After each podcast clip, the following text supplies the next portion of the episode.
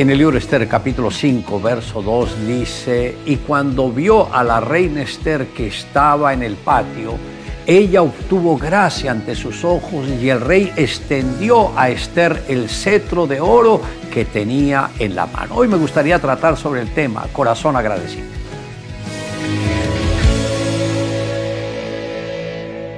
Esther se convirtió en el prototipo de la mujer valiente, la cual no permite la prueba la debilite, la aflija o la reprima.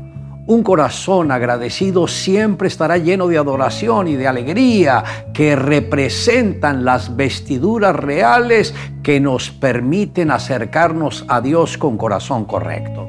Mardoqueo, el primo de la reina Esther, había recibido una de las noticias más estremecedoras, un decreto firmado por el rey que permitía el exterminio de todos los judíos que habitaban en ese territorio.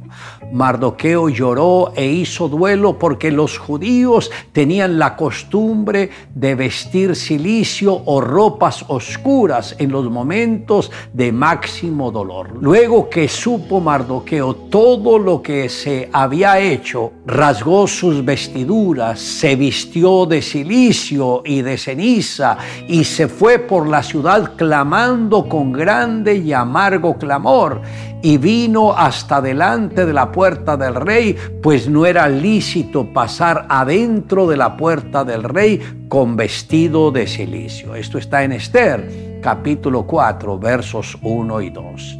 Note que Mardoqueo no tenía una vestidura real en ese momento, sino un vestido que representaba la aflicción, la amargura, el dolor y la incapacidad del ser humano ante la prueba. Mardoqueo vino a ser un prototipo del sufrimiento de Cristo, quien padeció fuera de la puerta y llevó todo nuestro dolor sobre su cuerpo para que nosotros fuéramos salvos. Pero Esther es un prototipo de la iglesia de Jesús que debe vestir siempre sus ropas de gratitud, de alabanza y adoración, pues solamente con esa actitud se puede presentar ante el Rey de la Gloria. Este fue un trabajo en equipo. Mardoqueo llevó todo el sufrimiento de la nación y aunque no estaba dentro del palacio, no bajó la guardia. Por un solo instante en la intercesión. Y Esther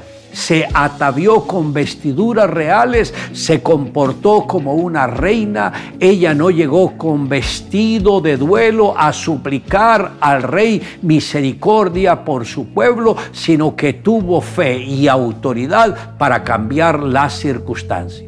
Como podemos ver, la reina Esther puso de su corazón toda la fuerza y la voluntad y lo hizo de una manera tan sabia para que cuando llegara al rey y decirle todo lo que Amán había hecho contra los judíos, y esto prácticamente salvó a Esther, salvó a los judíos y también ese Amán, que es un prototipo de Satanás, fue llevado y crucificado y murió de una manera pronta. De manera que nosotros tenemos a Jesús, pero recuerde, Jesús vino a este mundo y venció al adversario y por eso nosotros somos libres gracias a la bendición de Jesús. Cierta vez se hallaba un misionero en una calle de una ciudad africana con un Nuevo Testamento en la mano. Un africano se le acercó y le preguntó si podía dar aquel librito. El misionero estaba dispuesto a hacerlo, pero quiso saber por qué lo quería porque sus páginas tienen la medida perfecta para liar cigarrillos, confesó el hombre. Impresionado por la honestidad de aquel hombre, el misionero decidió plantarle un desafío. Le daré el libro si me promete leer cada página antes de usarla para liar un cigarrillo. El africano aceptó el reto y recibió el Nuevo Testamento. 15 años más tarde, el misionero fue a unos cultos de evangelización donde iba a predicar un evangelista. Cuando el evangelista vio al misionero, se acercó y le preguntó, ¿no se acuerda usted de mí? No, respondió el misionero. ¿Nos hemos visto antes? Sí, hace unos 15 años usted me dio un Nuevo Testamento y me hizo prometer que leería cada una de sus páginas antes de usarla para liar cigarrillos. Me llevó desde el Evangelio de Mateo hasta Juan capítulo 13 antes de dejar de fumarme la palabra y empezar a predicarla. Aquel Nuevo Testamento es la razón por la cual estoy predicando aquí esta noche. Le invito a que me acompañe en la siguiente oración. Amado Dios, gracias porque has tenido misericordia de cada uno de nosotros, porque aunque el enemigo ha buscado estrategias para que los cristianos se aparten de ti, tú no lo has permitido, has guardado a los tuyos los que no fueron fieles se hicieron a un lado. Pero gracias Señor por esa protección que nos has dado continuamente. Te amamos Dios en Cristo Jesús. Amén. Declare juntamente conmigo, las palabras que yo os hablo no las hablo por mi propia cuenta, sino que el Padre que mora en mí, Él hace las obras.